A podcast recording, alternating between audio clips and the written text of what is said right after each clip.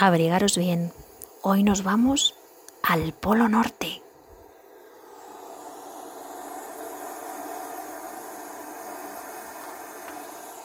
Así que venga, ayúdame a coger las cosas. África, Sancho, Jara, Candela, Álvaro, Aliena, Dara, a por los gorros. Las bufandas las van a coger Ainara, Vera, Bruno, Amelia, Olivia, Sofía, Alba, Tristán, Claudia y Zoe. Abrigos. Gonzalo, Máximo, Coba, Cata, Abril, Violeta, Gracia, León, Alegría. Guantes. Leo, Gabriel, Alejandro, Jorge, Pablo, Carlota. Las raquetas para poder caminar por la nieve. Mateo, Inés, Jesús, Lope, Lola, Lucas y Sofía a por los trineos. John, Estrella, Eugenia, Ángel, Ana, que se ocupen de los víveres. Julia, Laia, Sergio, Martina, Carla. Nos faltan muchas más cosas. Venga, todos a colaborar.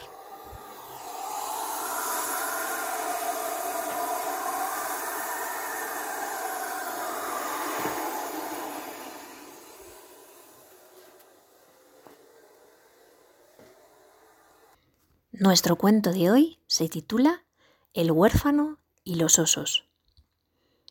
Cerca de la desembocadura de un río vivía un grupo de cazadores.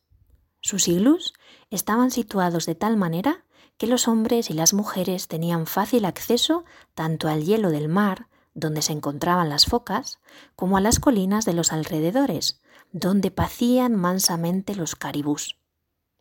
Un día un grupo de hombres fue en busca del caribú. Abandonaron el poblado en sus kayaks y recorrieron muchas millas río arriba. No regresaron. Finalmente, un segundo grupo de cazadores se puso en marcha para ir a buscar a todos los que estaban ausentes. Tampoco estos regresaron. La gente que quedó en el poblado estaba indecisa acerca de lo que debía hacer tenían miedo de que aún pudieran perderse más cazadores. Sucedió que vivía en el poblado un joven cuyo padre y cuya madre habían salido en las expediciones anteriores. Era uno de los mejores cazadores de todo el pueblo. Identificaba todas las huellas, seguía todos los rastros, era capaz incluso de saber qué animal se acercaba a kilómetros olfateando el viento. Incluso en una ocasión había ayudado a encontrar un cazador del pueblo que se había perdido. Siguiendo los rastros de los inuksut, que son pequeñas figuras hechas con piedras, dio con el lugar en el que se encontraba el hombre y consiguió salvarlo. Pero claro, era tan joven que no le tomaban en serio, no creyeran que fuera un cazador, apenas un ayudante, y él soñaba con tener un kayak y poder dedicarse a ese oficio que tanto le gustaba, rastrear por la nieve y el hielo. Cuando se enteró de que algunos hombres y mujeres del poblado no habían vuelto de la expedición, el chico pensó que quizá podría ir en busca de ellos. Decidió preguntar al cazador más importante si podía prestarle su kayak para ir en busca de los perdidos. Él ya era un anciano y no necesitaba de esta barca. El viejo le advirtió, si te marchas, hay una posibilidad de que tú tampoco vuelvas. Pero si quieres arriesgarte, mi kayak, mi arpón y todos mis utensilios están allí en la orilla del río. Puedes cogerlos. El chico no cabía en sí de contento. Rápidamente salió río arriba. Durante el viaje usó el arpón para disponer de comida. Había patos, aves en abundancia, su puntería era tan buena que podía cazar cuanto quisiera, pero él solo tomaba lo necesario. De esta manera, el chico avanzó rápido, sin detenerse. Al cabo de algún tiempo vio algunos iglús grandes cerca de la orilla del río. Qué raro, pensó. Nunca había oído que hubiera gente viviendo aquí. ¿Serán estos los iglús de los hombres y mujeres perdidos? Quizá están cautivos aquí y les han prohibido marcharse. El muchacho remó hacia la orilla para mirar mejor. Muy cerca del río había un iglú gigantesco, tan grande como no había visto jamás en su vida. Pensando en la posibilidad de que los cazadores estuvieran prisioneros allí, el chico inclinó el kayak hacia la orilla, saltó a tierra y se encaminó precavidamente hacia el inglú. Llevaba consigo el arpón y todo aquello que portaba en su viaje. No había nadie a la vista cuando salió del río. Al entrar en el iglú, éste estaba vacío. Sin saber muy bien qué hacer, el muchacho se sentó a descansar dentro un rato. Mientras meditaba, notó que había una abertura en la pared del iglú. Lo que parecía ser una ventana estaba situado en la parte más alta de la pared, a medio camino de la cúpula. Entonces, saliendo de la nada, escuchó el ruido de alguien que se acercaba, pisadas en la nieve. Mirando hacia arriba vio algo por la abertura que parecía una ventana. Todo cuanto pudo distinguir fue una boca grande pidiendo algo de comer. Sin dudarlo, el muchacho tiró por el agujero uno de los patos que había cazado. En un instante la cara de la ventana arrebató al pato y desapareció. El chico, hecho un ovillo y sin hacer nada de ruido, continuó en el iglú. Aunque estaba asustado, había reconocido al hambriento ser visitante. Era el hombre oso. El muchacho había oído muchísimas historias de estas bestias que vivían en iglús como la gente y que podían quitarse sus pieles externas siempre que estaban dentro de sus casas. Cuando salían a cazar, los hombres osos llevaban sus pieles puestas y eran muy peligrosos. Al cabo de un breve tiempo, el hombre oso regresó. El joven cazador vio una vez más esa boca amenazante desde la abertura por segunda vez, el muchacho tiró a la bestia uno de los patos que le quedaban.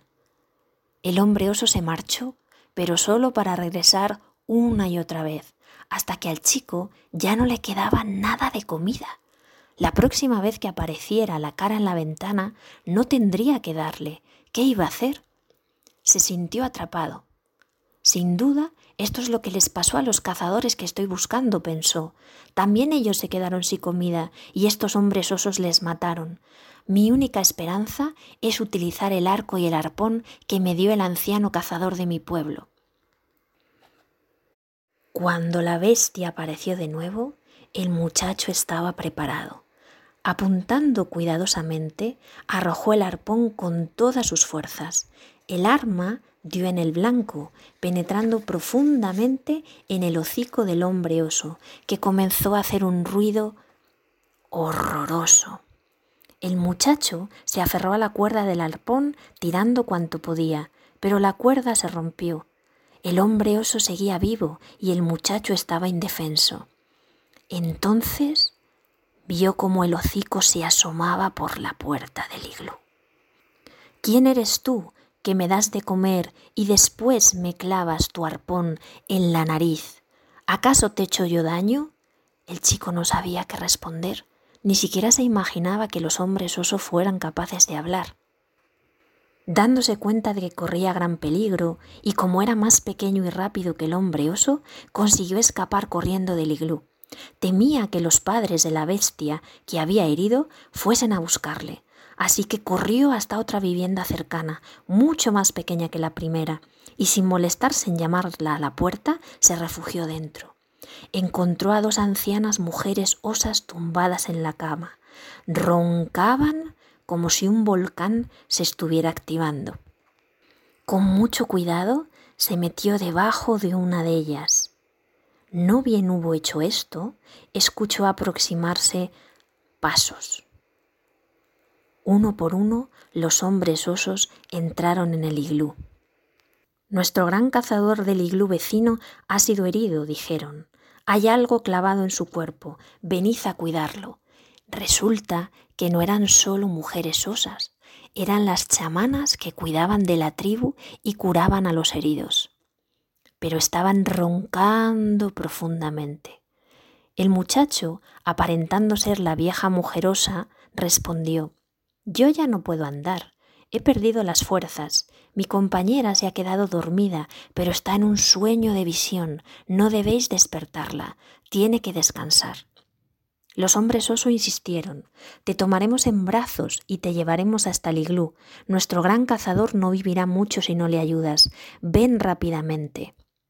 Bueno, salid un momento y dejadme que me prepare, dijo el joven cazador.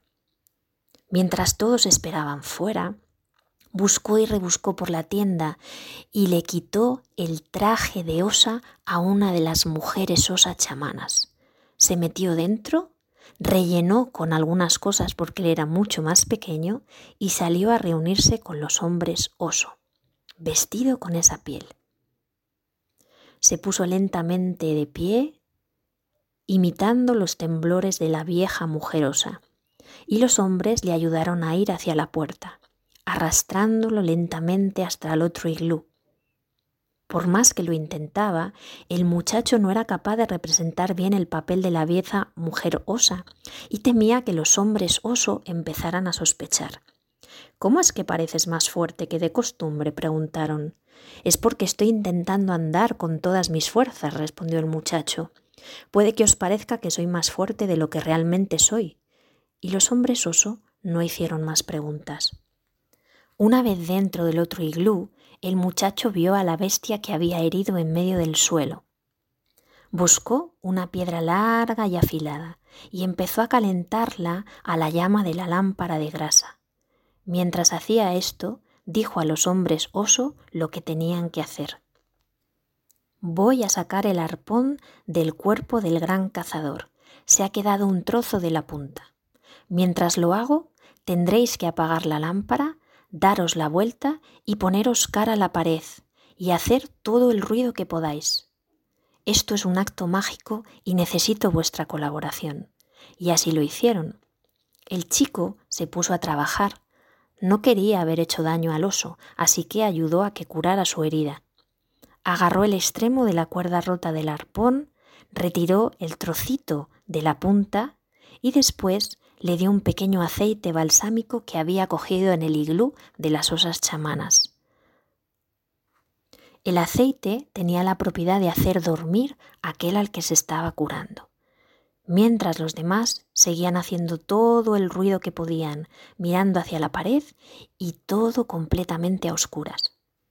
Cuando terminó la curación, el chico dejó caer la piel de la anciana osa, tomó su arpón se escabulló entre las piernas de los grandes hombres oso y echó a correr todo lo que pudo hacia su kayak. Sin parar, saltó a la barca y se puso a remar furiosamente. Los hombres oso, al darse cuenta de que les habían engañado, intentaron perseguirle. Pero justo antes de llegar a su barca, descubrió una pequeña trampilla que daba justo a la placa de hielo colocada al lado del mar. Aquí deben estar, todos los miembros de mi tribu. Efectivamente, tiróle de la aldaba y todos los hombres y mujeres cazadores del pueblo salieron hacia el exterior. Juntos se agarraron de los hombros, pusieron cara de malos amigos y empezaron a asustar a los hombres oso, de tal manera que al final todos pudieron oír hacia el pueblo. Cuando volvieron al poblado, contaron la historia de todas sus aventuras. Ahora la gente sabía lo que les había ocurrido a los hombres perdidos. El gran cazador que había prestado al muchacho su kayak y su arpón estaba contento por lo que el chico había hecho, y entonces toda la tribu decidió nombrarle rastreador del pueblo.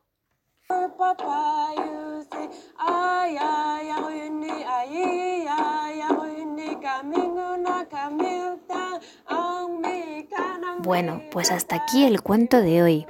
Que sepáis que no es un cuento esquimal, es un cuento inuit, porque realmente a los esquimales hay que llamarles inuits.